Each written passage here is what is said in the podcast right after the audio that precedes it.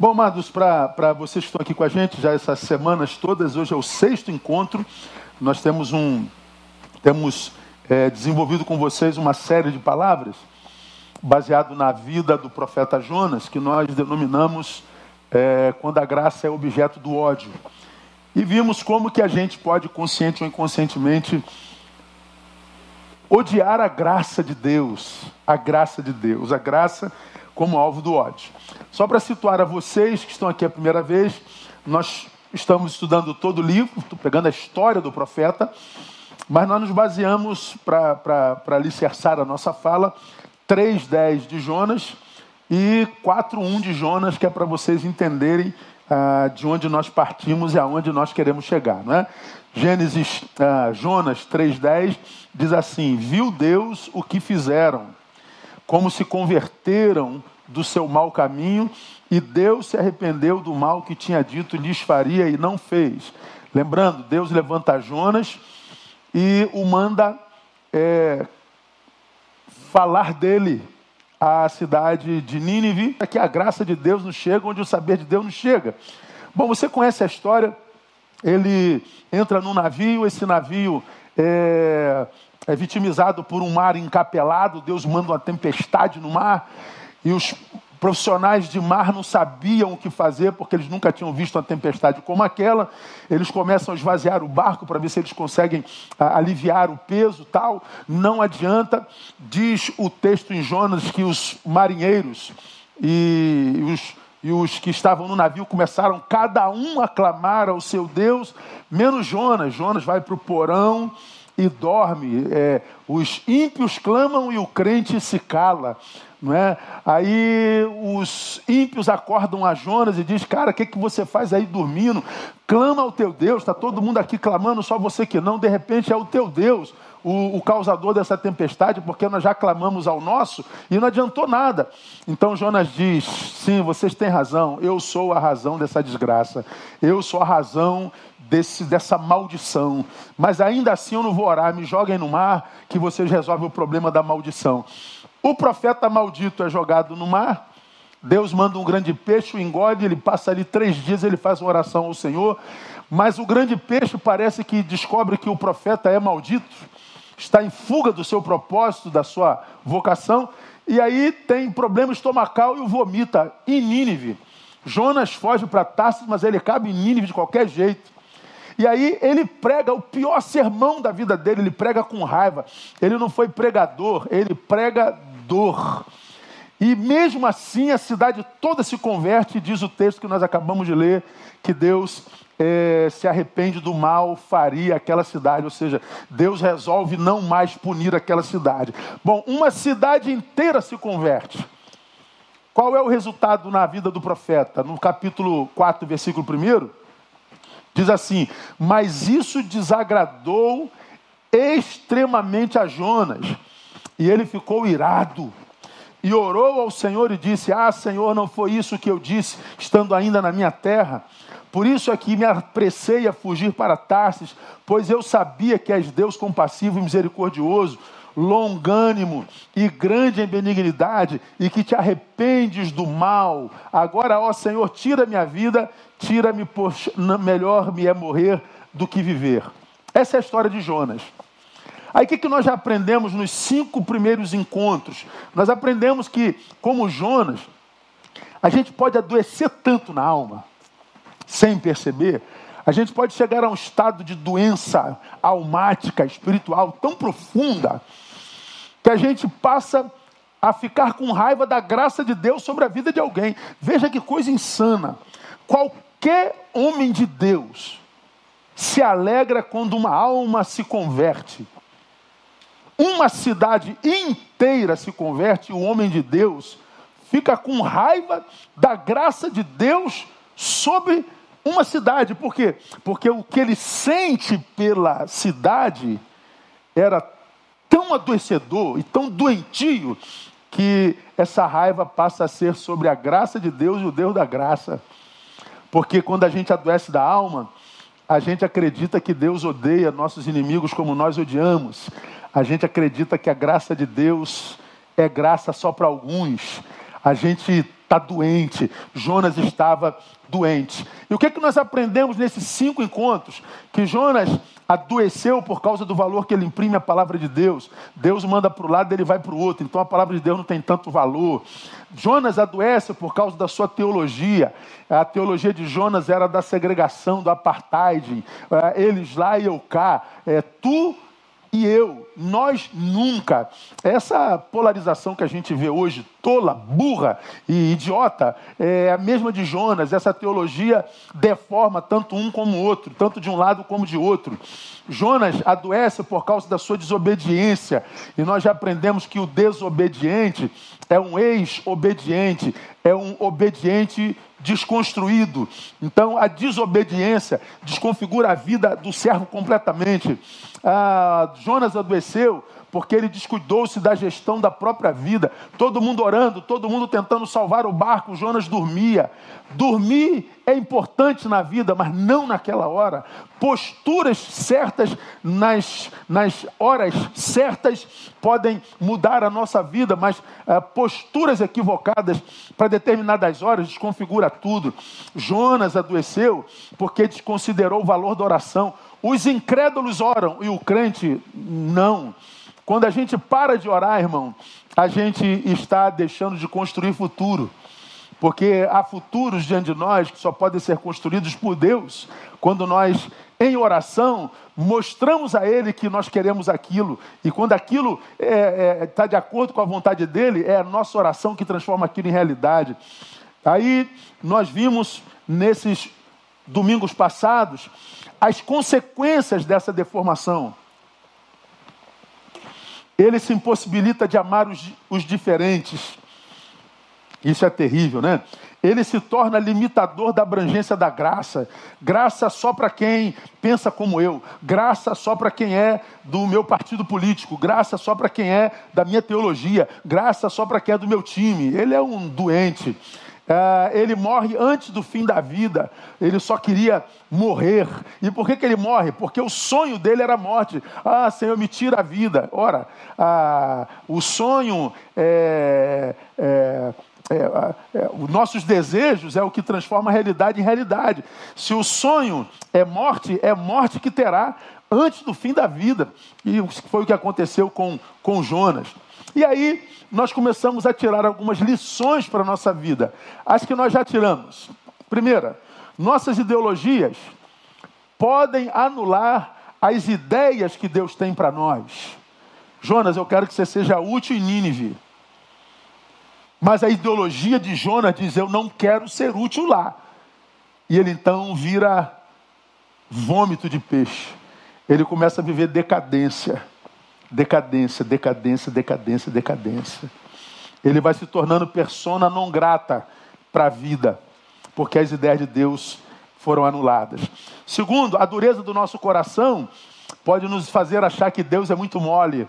A gente se torna pessoa dura demais e a gente acaba querendo usar Deus para punir os nossos nossos desafetos. Olha, cuidado com o leito. Deus vai pesar a mão na sua vida. Não pensa que você vai passar incólume diante de, do que você fez a mim. A gente acredita que a, a nossa visão de auto-injustiça transforma Deus no nosso guarda-costa, no nosso vingador. E aí Deus não vinga, Deus não usa de maldade como a maldade que a gente deseja, a gente acha que Deus é um Deus mole demais. A gente acaba rompendo com ele afetivamente, espiritualmente. Foi o que aconteceu com Jonas. Que mais? Desconfigurações. Qual é o teu sonho agora, Jonas? Morrer. Qual é o teu sonho, Jonas? Parar de viver. E o que, que acontece? Ele para de viver. O que mais que acontece com a gente? Cancela projetos futuros porque nos incapacita para traçarmos destinos. Foi isso que nós é, aprendemos na semana passada. Jonas, quando chega a Jope, ele procura uma passagem. Vontade de Deus, Nínive. Não, Nínive não. Eu, eu, eu vou lá para comprar uma passagem para onde? Para o fim do mundo. É para onde o senhor quer ir? Não sei. Para qualquer cidade, é mais longe possível. Aí o cara do balcão diz assim: ó, tem Tarsis, serve. E ele pega uma passagem e vai para Tarsis, porque o cara pergunta a ele: para onde o senhor quer ir? Eu não sei. Qualquer lugar que seja distante. Então, qual é o teu destino? Ele não tem destino. Ele está incapacitado para traçar o próprio destino, para traçar o próprio futuro. Ele só quer ir para o lugar mais distante da terra, achando que Deus não passa lá. Então, ele está incapacitado para tratar o seu destino. E mais, vamos imaginar que o cara do balcão que perguntou por onde ele quer ir, ele não sabia, perguntasse assim: o que, é que o senhor vai fazer lá? Ele também não sabe o que, é que vai fazer lá. Porque ele não tem mais projeto de vida, porque perdeu a competência para traçar o próprio destino. E vamos imaginar se o cara fizesse uma outra pergunta: por quanto tempo o senhor pretende ficar lá, seu Jonas? Mas eu também não tenho essa resposta, moço. Pois é. Quando nós nos deformamos em Deus, irmão, a gente se torna incapaz sequer de traçar nosso destino. Se, pense comigo, se eu me torno incapaz de traçar o meu destino, vamos imaginar que você seja Deus. Imagine, você descobriu que esse seu filho é incapaz de traçar o próprio destino. Qual é a melhor maneira de você me amar? Tirar de mim a rédea do meu destino. Se eu percebo que meu filho, minha filha, se perdeu completamente, o que, que eu faço? Eu tiro dela a capacidade de gerir o seu destino. Eu vou tentar colocá-la no trilho de novo. Muitos de nós têm a vida paralisada. Muitos de nós teve a vida estatizada. Estamos como uma, uma estátua. A gente não se move. É, não porque Deus é mau, mas porque Deus é bom. Porque Ele percebeu que a tua ideologia, que a tua teologia adoeceu a tua alma de tal forma que te incapacitou de amar os diferentes, te incapacitou de entender a graça de Deus sobre aquele que você acredita é do diabo, você se tornou inimigo de Deus. Então o que, que acontece? A gente se torna incapaz de gerir o próprio destino. Então, meu irmão, é, como eu terminei o sermão do, do domingo passado, aquela, aquela pegadinha do piloto bêbado que ia levar um cliente para dar um passeio de helicóptero. E o cliente do helicóptero diz: Não, um, um, um, um piloto bêbado não vai pilotar para mim de jeito nenhum. Eu abro mão dessa alegria, eu abro mão dessa experiência. Pois é, se a gente perde a capacidade de pilotar o nosso destino, tirar o destino da nossa mão é providência de Deus.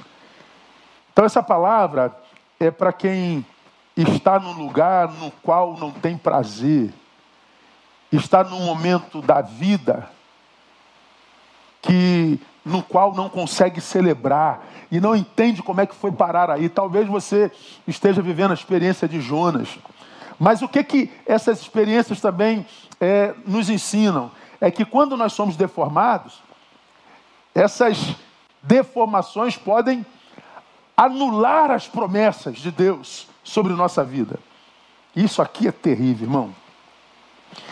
Se você abrir a Bíblia Sagrada, você vai ver que a Bíblia tem promessa de Deus para nós de Gênesis a Apocalipse. Eu tenho anotado em algum lugar, mas eu não, não, não me importei em trazer, o número de promessas que estão contidas na Bíblia Sagrada. São milhares de promessas. E a gente vive nessas promessas. Se a gente não acredita no céu, na eternidade com Deus, seja no céu ou na nova terra, a gente não acredita que a vida pós-morte, a gente acredita porque há promessas de Deus e que elas existem. A gente sai de casa porque ele disse que o anjo do Senhor se acamparia ao nosso lado e nos guardaria de toda sorte de adversidade e nos livraria. Nós vivemos à base de promessa. Agora, quando a gente se deforma com Jonas, nós anulamos as promessas de Deus sobre nós. Querem ver uma coisa? O capítulo 4, verso 4, nós estamos em Jonas. Quando Deus age de misericórdia sobre toda a cidade, Jonas fica irado. E aí Deus responde a Jonas o seguinte: respondeu o Senhor: é razoável essa tua ira? É razoável esse teu ressentimento, Jonas?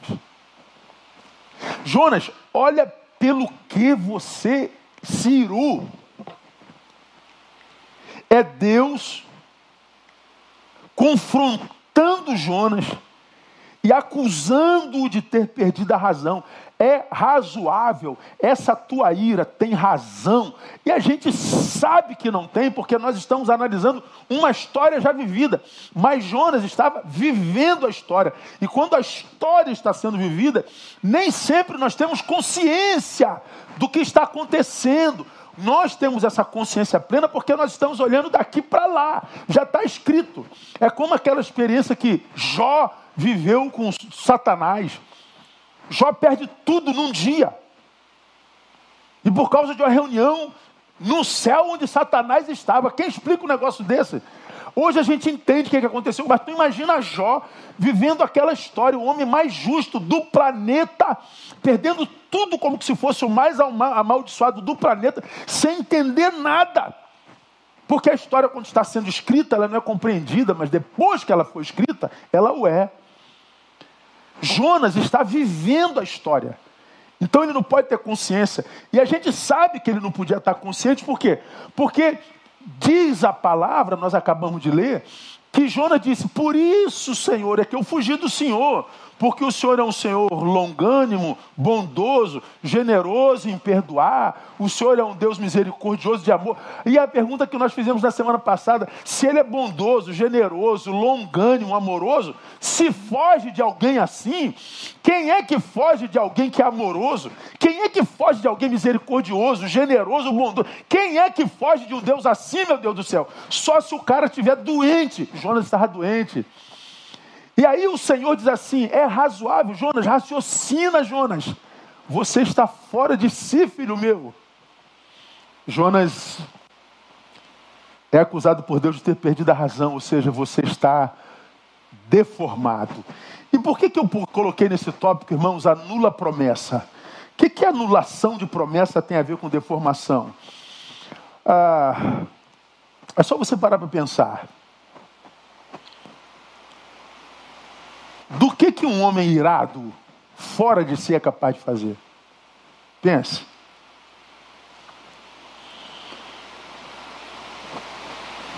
Do que, que um homem tomado por ira, por indignação, ódio, é capaz de fazer?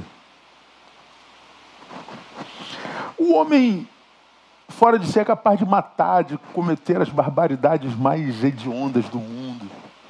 É só você abrir o jornal e ver os homicídios que acontecem, os feminicídios, os genocídios e tudo que é ídios.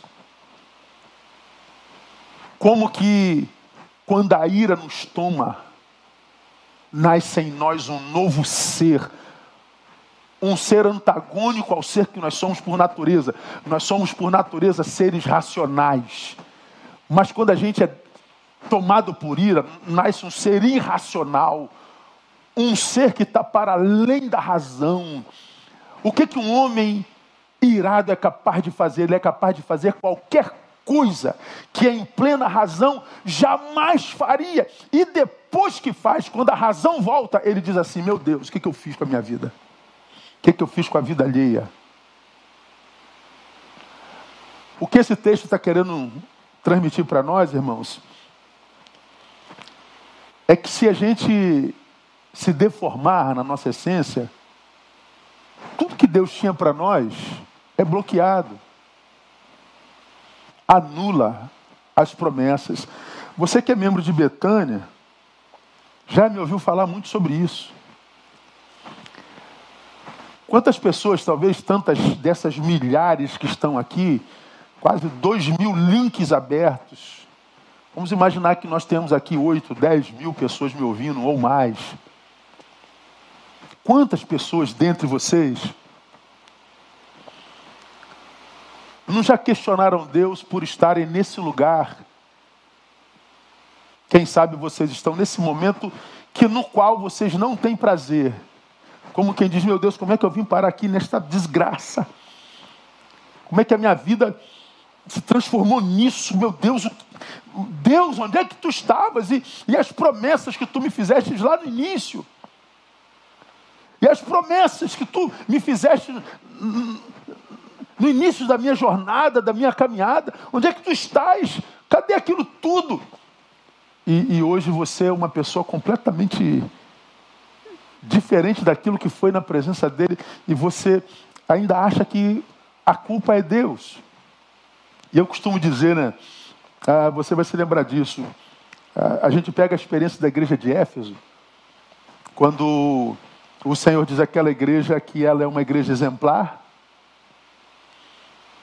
uma igreja que é elogio de ponta a ponta, mas sobre aquela igreja tem uma palavra: tenho, porém, contra ti. Como quem diz, uma única coisa, só uma coisinha. Você tem mil virtudes, mas tem um problema. Qual é? Deixaste o teu primeiro amor.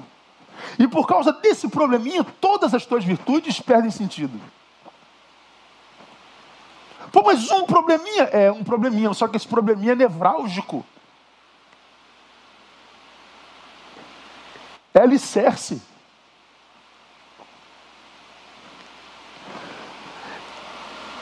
Aquela igreja começou a fazer uma coisa com excelência.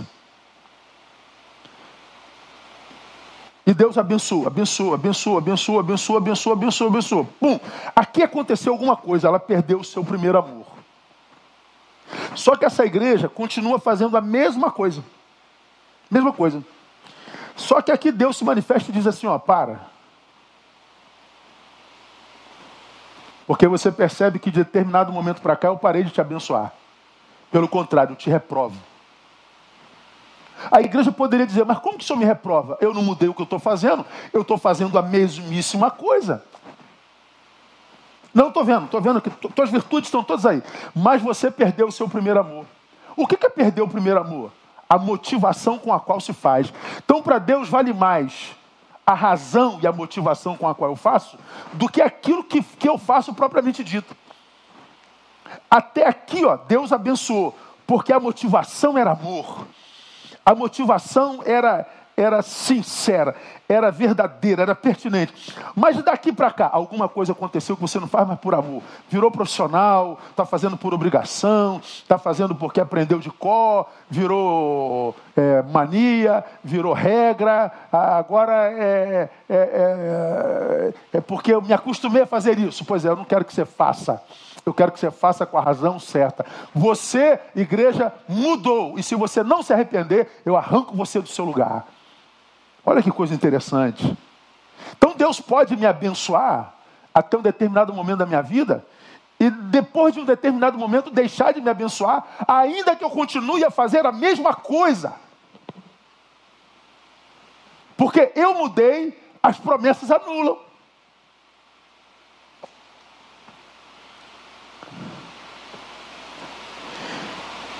É razoável a tua razão, Jonas, a tua ira, Jonas.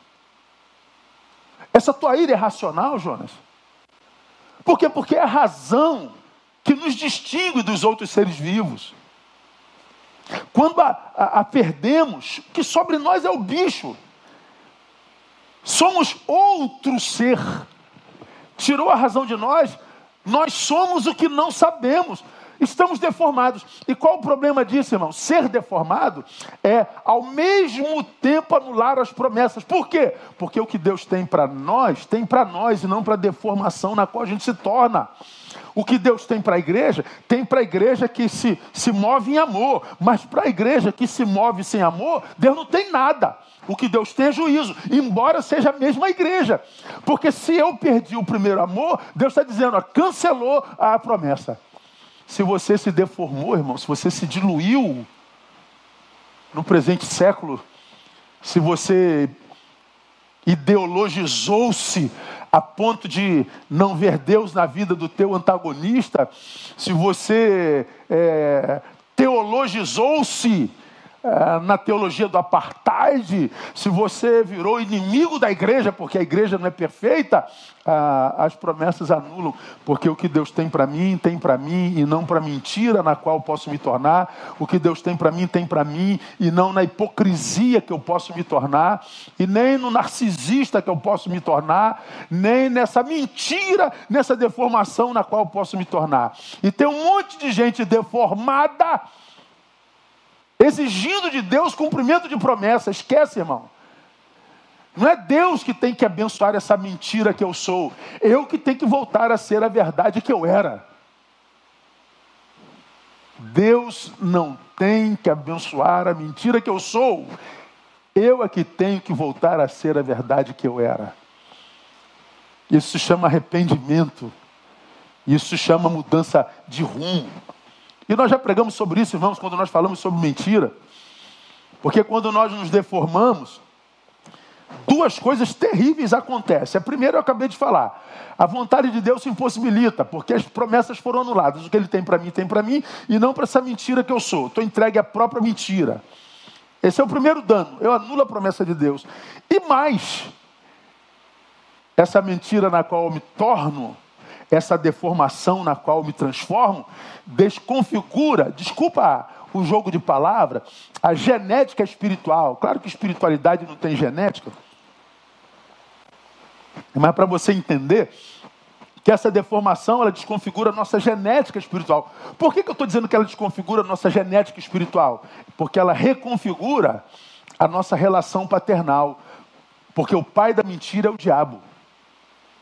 Então, enquanto verdadeiro, Deus, meu pai, me deformei, me transformei numa mentira. Meu pai é reconfigurado, porque o pai da mentira é o diabo. Então, como eu falei isso lá atrás, há muitos anos atrás, eu sou um filho de Deus adotado pelo diabo. É mais ou menos isso. Isso é grave demais. E não tem como eu andar na presença do diabo querendo ser abençoado como filho, mesmo que eu seja profeta. Mesmo que eu seja profeta. E o mais triste de tudo, irmão, é que quando a gente se transforma nessa mentira aqui, a coisa é tão grave que a gente fica irado com a manifestação da graça. Uma cidade inteira se converte e a mentira Jonas fica irado. Deus usa de misericórdia, graça, bondade, generosidade e a mentira Jonas foge de tudo isso e o pior, o cara acha que está cheio de razão. É exatamente o que acontece hoje. Todo mundo cheio de razão. Tantos de vocês na M. Eu tinha vontade de falar a palavra, mas não falo porque vai dar muita briga na, na, rede social. Mas grande parte de vocês numa M danada, numa miséria danada, miséria eu posso falar, não é? E ainda cheio de razão. E não tem. É, a capacidade de dizer: meu Deus, o que, que eu fiz com a minha vida? O que, que a minha teologia fez comigo? O que, que minhas ideologias fizeram comigo? Como eu falei na semana passada, eu não sou esteticista, não trabalho com estética. Eu não trabalho com a imagem. Quem trabalha com a imagem é o esteticista. Eu trabalho com a essência. E é impressionante como a geração mais malhada, mais bonita, mais botocada, mais, é, é, mais forte, mais livre, com maior acesso à informação, a que se julga mais intelectual e sábia, é a mais hipócrita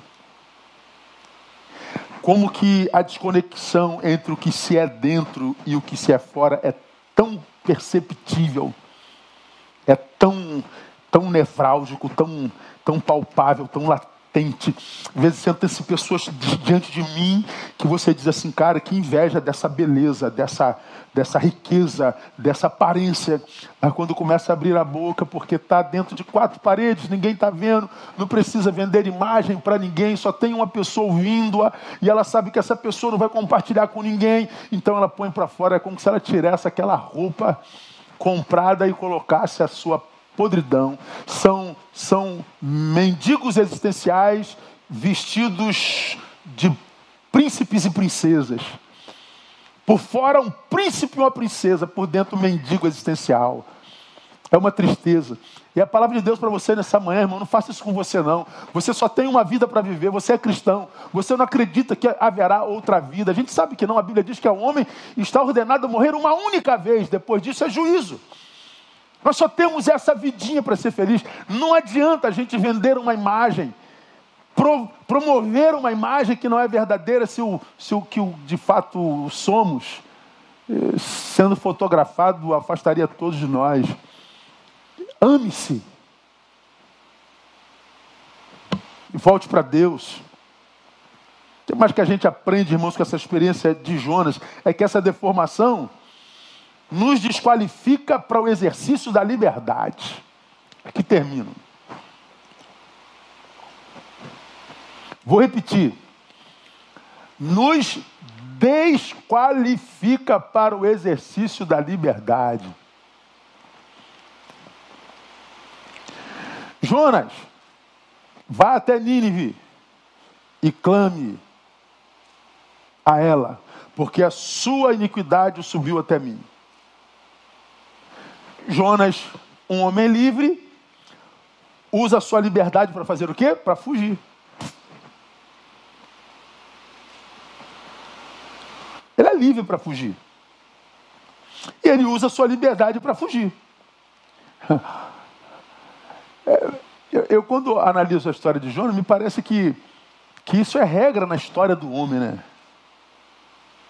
Ó, oh, vocês podem comer tudo que está no jardim, tá? Menos aquela ali. Aí ele pega a liberdade, vai lá e come. Degringola a vida toda. Você pega o filho pródigo. Eu quero minha liberdade, coroa.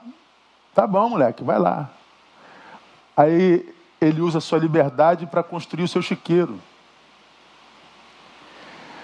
Vocês já repararam, irmão, como que os que se dizem livres geralmente usam sua liberdade para entrar em cadeias, para ferrarem com a própria vida? São livres, mas olha a qualidade de vida dessa gente hoje.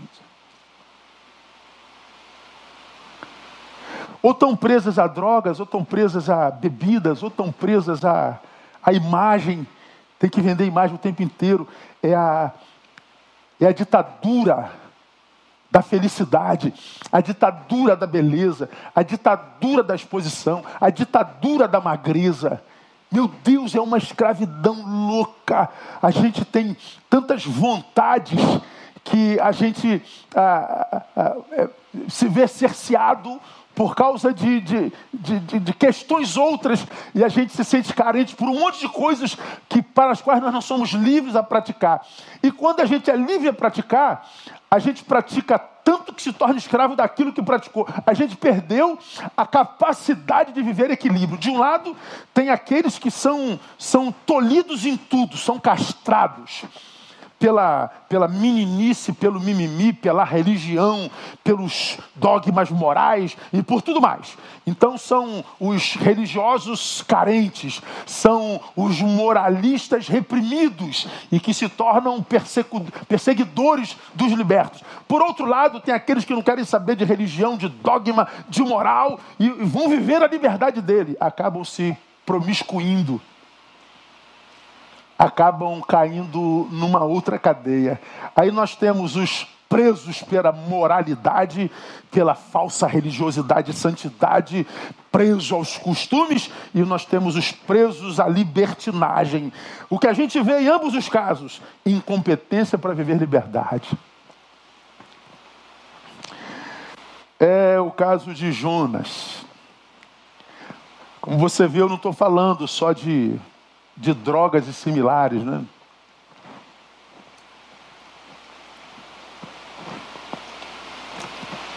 Quando eu falo de usar minha liberdade para construir a minha prisão, é estar preso é estar impossibilitado.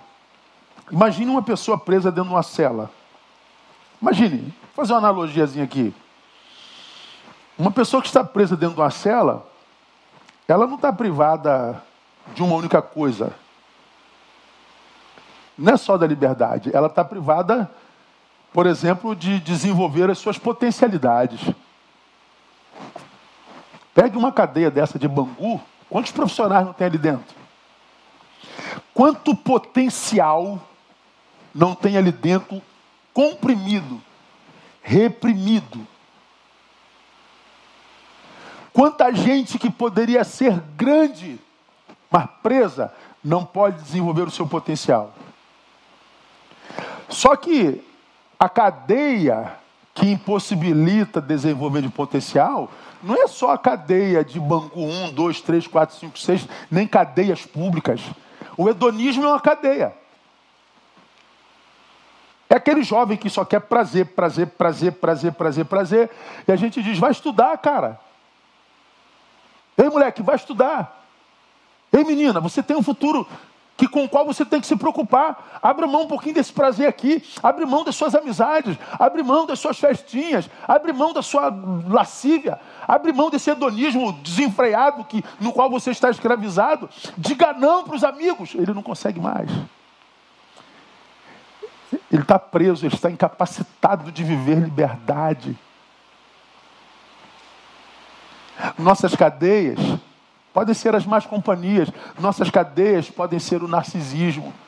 Vai lá encontrar sua mãe, não, eu, eu, eu não, não fiz a minha pele, meu cabelo não está bom, a maquiagem acabou, essa roupa não está boa, e ela vai se privando, porque ela está preocupada com que aquela gente que nem a conhece vai dizer sobre ela. E ela abre mão de, de abraçar a mãe.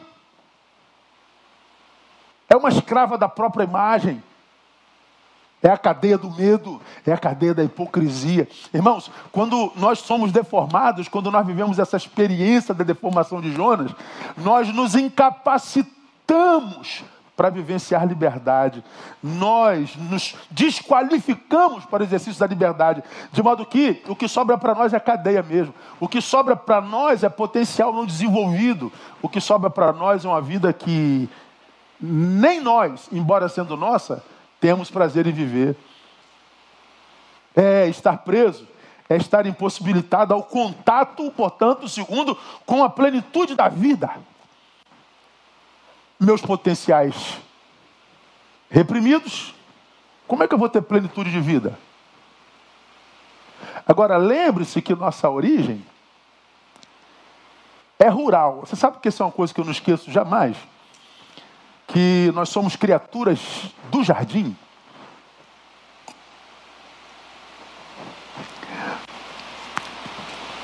Nós somos, por natureza, seres da natureza.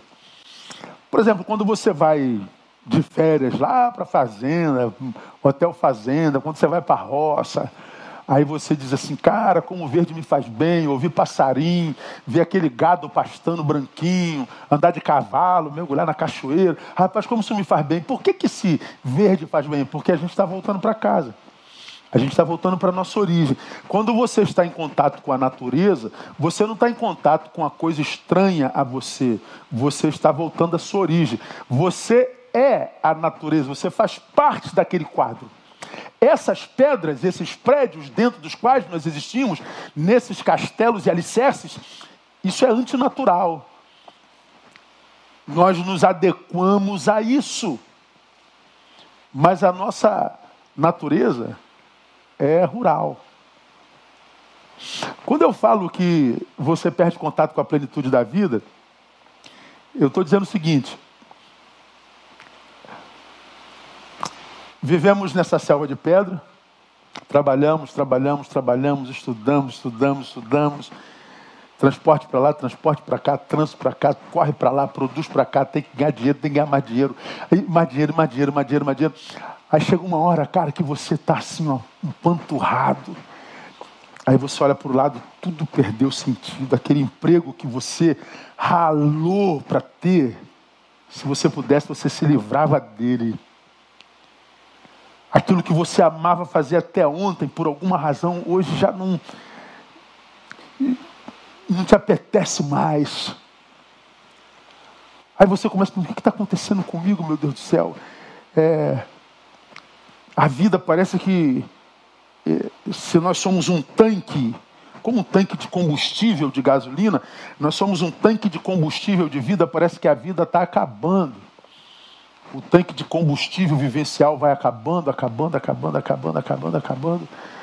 Acabando e parece que a vida não flui, ela não jorra. O rios de água viva, ele não jorra mais. O que está acontecendo comigo? É, talvez você tenha se desqualificado para viver a liberdade porque você perdeu o contato com a plenitude da vida. Você, como Jonas,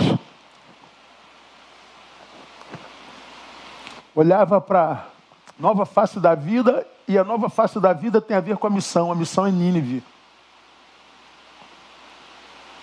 Mas ele diz: Não, essa missão eu não quero, perder o sentido da vida para mim, Deus.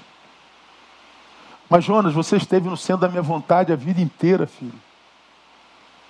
Continua no centro da minha vontade.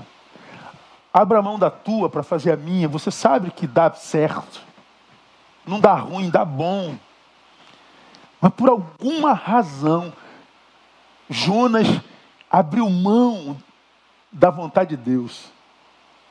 Quando é que uma pessoa abre mão da vontade de Deus? Quando ela está incapacitada para a vida. Não é possível que naturalmente alguém faça isso. Ele foge do Deus amoroso, generoso, misericordioso e bondoso. Se ira com a graça. Pode estar normal um homem desse? E por que, que esse homem não está normal? Porque ele se incapacitou para a vida. E vida é fazer a vontade de Deus. Pensa na tua vida hoje, meu irmão. E Responda para si se o que você faz hoje é vontade de Deus para a tua vida. Termino aqui. O que é ser incapacitado para a vida? É estar preso. Estar preso é estar impossibilitado para o desenvolvimento das suas potencialidades. É estar incapacitado para o contato com a plenitude da vida. É estar impossibilitado para achar os trilhos do seu próprio destino. Como nós já falamos agora. Você sabe para o que foi criado?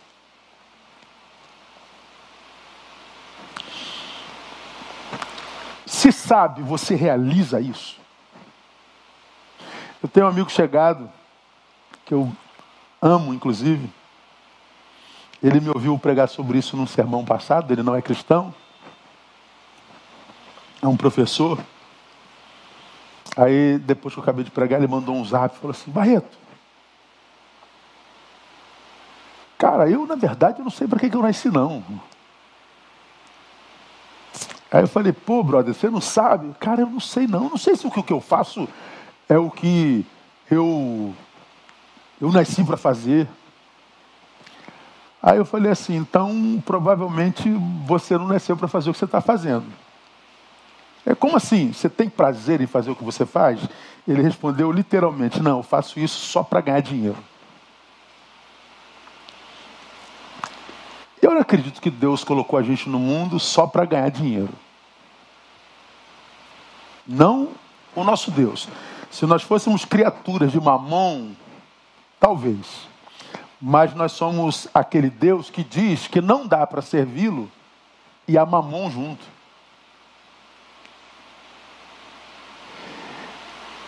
Nós somos servos daquele Deus que disse que mais bem-aventurada a coisa é dar do que é juntar, do que receber. Então ele não pode ter criado a mim e a você para ganhar dinheiro. Não esse Deus que disse, quando viu a preocupação dos seus discípulos com que vai comer e o que vai beber, ele diz: Não vos preocupeis com o que a vez de comer e de beber não é a vida mais do que isso. Mais do que comida e bebida, mais do que materialidade, não é a vida mais do que isso. Não, não seria. Não esse Deus que diz que o seu reino não é comida nem bebida, mas alegria, paz, justiça, paz e alegria no Espírito Santo. Então nossa vida não tem a ver com a materialidade. A nossa vida antecede ao que a gente faz. O que a gente faz tem a ver com o que a gente é. Mas a gente não é o que a gente faz.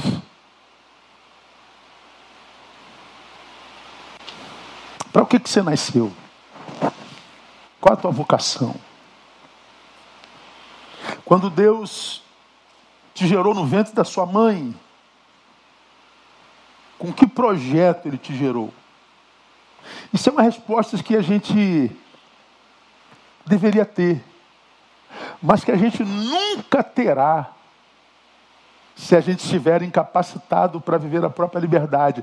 Porque você pode não saber da tua vocação profissional, tua vocação intelectual, intelectual, tua vocação eclesiológica, mas uma vocação todos nós temos comum para a liberdade Cristo nos libertou. Se eu me incapacito para viver liberdade, uso minha liberdade para me escravizar as minhas ideologias, para me escravizar as minhas teologias doentes, para me escravizar a projetos que nada tem a ver com aquilo para o que eu nasci, aquilo para o que eu nasci nunca se concretizará na minha vida. Então, eu acredito que não há vida plena para quem ainda não se resolveu consigo mesmo, sabe, irmão? Jonas não vai a Nínive porque está em crise consigo. Jonas abre mão da vontade de Deus, fica com a sua, porque ele já estava doente consigo mesmo. Ele foge do Deus bom porque ele está doente. Ele se aborrece com a graça porque ele está doente. Tão doente que nem para comida de peixe ele serve. O peixe, quando descobre que é ele, vomita. Porque ele estava doente. Eu sei que se Deus colocou essa palavra no meu coração, irmão, trouxe alguém para ouvir. Deus sabe que tem gente aí doente, mas bonita. Doente, malhada, doente e maquiada. Doente, endinheirada. Doente. Que faz, mas não encontra plenitude. Porque aquilo que devia fazer, de repente, é algo do que você está fugindo. Jonas fugia daquilo que tinha que fazer e foi fazer aquilo que ele queria fazer, ou seja, nem sempre aquilo para o que eu nasci fazer é aquilo que eu gostaria de fazer, é a experiência de Jonas. Mas quando eu faço o que eu deveria, mesmo que eu não queira naquele momento histórico, Deus abençoa. Mas Ele não abençoa quando o que eu quero é fazer só o que eu quero. Alguém me mandou um e-mail, é, me acompanhando nessa série de sermões, e disse assim, pastor, então a gente não tem liberdade, Deus fez Jonas fazer de qualquer jeito. Falei, não, não é bem assim não, filho. Para mim o cerceamento de liberdade é cerceamento de liberdade quando o que eu quero fazer não sendo feito não prejudica ninguém. Mas se Jonas não fizesse o que ele tinha que fazer, 120 mil pessoas seriam condenadas. Nínive, talvez, se transformaria em Sodoma e Gomorra. Seriam fumegadas. Então, entre manutenir o hedonismo de um profeta e salvar 120 mil pessoas, Deus pensa no bem comum. Com isso eu estou dizendo que eu acredito que tem um monte de gente infeliz fazendo coisas que são importantes porque abençoa vidas. Mas que de repente poderiam deixar de fazer se tivessem coragem de deixar de fazer para fazer a bondade de Deus, a vontade de Deus, melhor dizendo.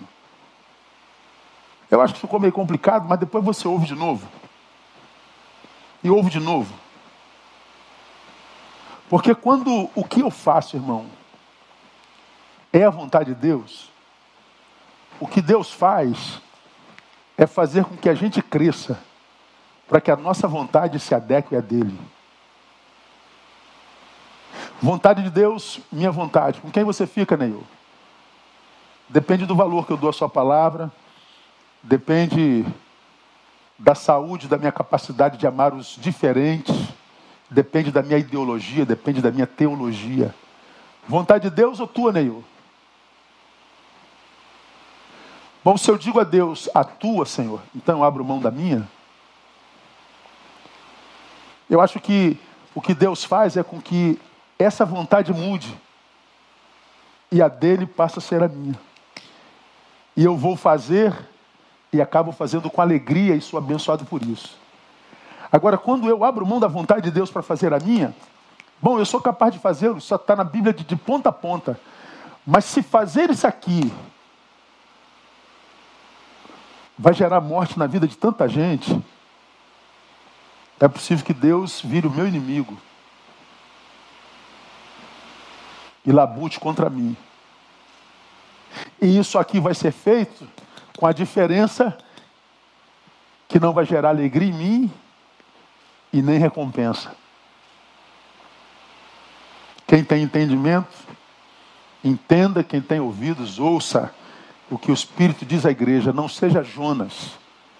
Se você sabe para o que nasceu, cumpra a tua missão no mundo. Todos nós temos uma missão no mundo. E a nossa missão é a missão de Deus, é a Missio Dei.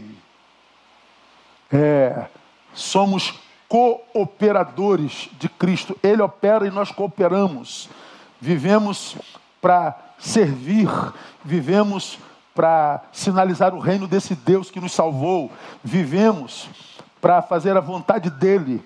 E quando a gente faz a vontade dele, não é necessariamente abrir a mão da nossa, porque nós temos muitas vontades, mas porque nós o conhecemos de verdade, a maior de todas as nossas vontades é fazer a vontade dele. E quando essa é a maior de todas as vontades, a vontade de Deus sempre se adequa à nossa, então a nossa vontade se cumpre sempre. É, não sei nem se é questão de fé, é questão de, de, de raciocínio. Para mim, servir a Deus hoje não é mais uma questão de fé, é uma questão de inteligência. Um ser inteligente serve ao Deus, que tem controle da história, e não serve a sábios humanos, que fez da história o que a história é até aqui, e que agora perdeu mão dela, perdeu a rédea dela e ninguém sabe mais o que fazer. Que Deus abençoe você, que Deus me abençoe, que Deus nos abençoe e que Ele nos ajude a viver uma vida oposta de Jonas de modo que se ele mandar, a gente vai lá e faz. E faz com alegria, porque é a recompensa. Semana que vem a gente volta com a parte 7. Temos mais duas partes, a 7 e a 8. A gente termina. Em abril a gente começa uma nova série. Que Deus abençoe você e que te dê a graça de extrair o melhor disso e fazer da tua vida uma vida que vale a pena ser vivida, porque você só tem uma para viver no nome de Jesus. Nós vamos terminar com mais um louvor, logo mais às 18 horas. Nós estamos de volta, vamos conversar um pouquinho sobre a prevenção, falando sobre medo. Nós vamos falar sobre o medo, que sobre um cansaço, sobre um cansaço, o medo foi domingo passado, sobre um cansaço que para o qual o descanso já não é mais remédio, não adianta descansar. E como é que a gente faz isso? Vamos falar sobre isso logo mais. Então, se você está muito cansadão, eu acho que nós vivemos um tempo absurdamente esgotante esgotamento, um tempo de esgotamento.